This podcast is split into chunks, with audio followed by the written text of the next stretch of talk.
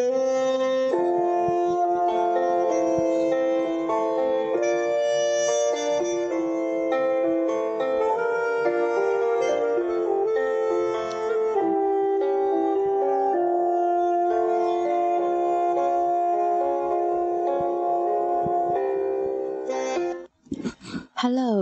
这里是荔枝 FM 二七零三八一乐儿。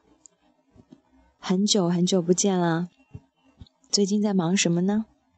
最近在画画呢。为什么要画画呀？因为它可以很安静的进行，还可以想一想晚上吃什么，不是挺好的吗？今天我们要看的绘本叫做。今天我们学游泳。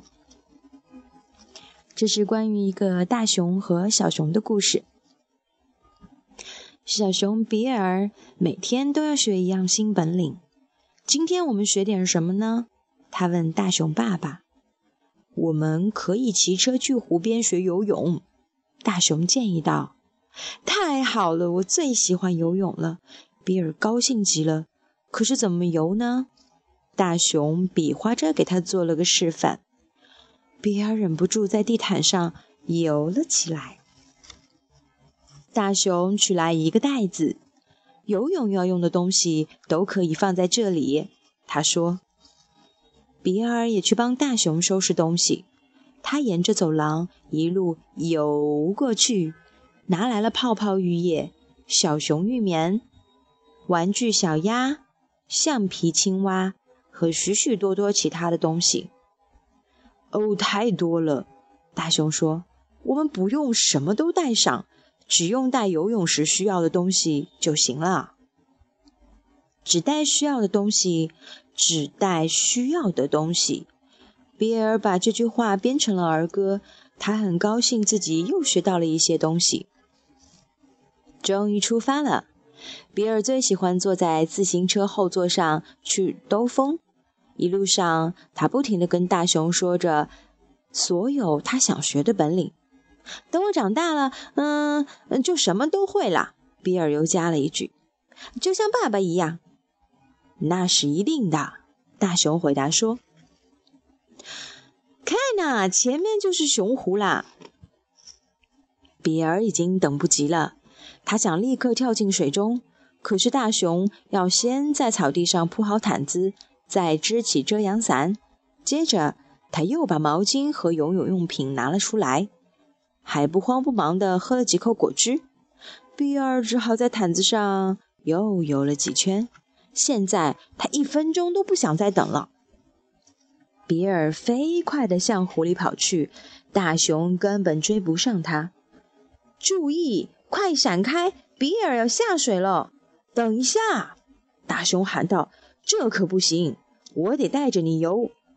比尔根本没听见他说的话，他张开双臂，扑通，跳进了湖里。哗哗！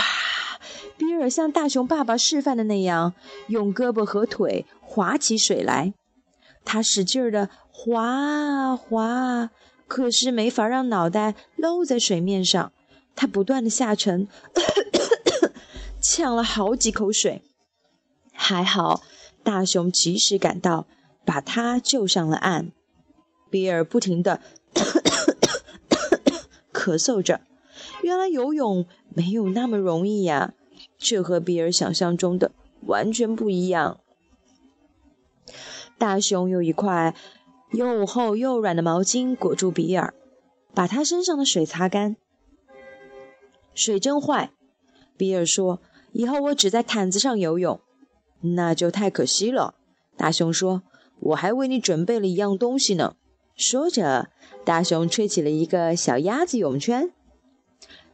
待会我们在下水时，你只要抓住它就可以了。想不想去吃个冰淇淋啊？慰劳一下自己？大熊问。比尔点点头。现在他的确需要一个冰淇淋，安慰一下自己。他们俩骑车绕到湖的另一边。冷饮店门口的队排的可真长啊，看来要等一会儿了。但这也不错啊，因为比尔还需要不少时间，他得想想究竟该吃哪种口味的冰淇淋。冰淇淋吃完了，大熊问他要不要再去水里试试。比尔犹豫着说：“呃，要，不过再等一会儿吧。”一开始他说还可以，之后他想多休息几分钟，再接着又说肚子饿了。比尔的脑袋里总有各种各样的理由。你怎么了？大熊问。难道你不相信自己了？害怕了吗？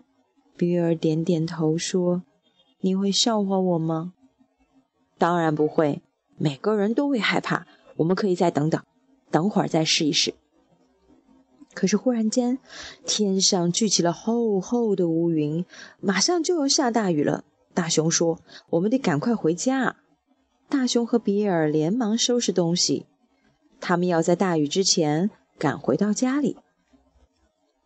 他们刚刚打开家门，大雨就倾盆而下。这可是一场暴风雨啊！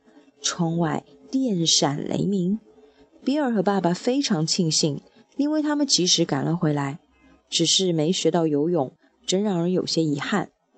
真可惜，比尔小声说：“要是能和你一起在水里游来游去，该有多好啊！我以后肯定成不了一个出色的游泳运动员了。”我们还可以试试别的办法，大熊说。比尔很快就有了一个主意。他们俩一起在浮满泡泡的浴缸里游起泳来，大熊还用手托着比尔的肚子，这样就不会有危险了。比尔高兴地说：“明天我们可以再去一次湖边，只要小心一点，就能真正学会游泳了。”就照你说的办。大熊哼起了歌。这样你就又学会了一样新本领哦。第二天，哇，扑通扑通，砰，咕噜咕噜，大熊和小熊一起游得好开心啊！这个故事就讲完了。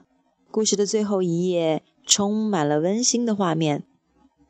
那我呢，也把这本书的封面画了下来。我觉得。这就像是每个爸爸妈妈在陪自己的宝贝经历每一个第一次，需要勇气，需要耐心，还需要一些鼓励。你呢？会给你的宝贝常常鼓励吗？好了，今天就是这样，拜拜。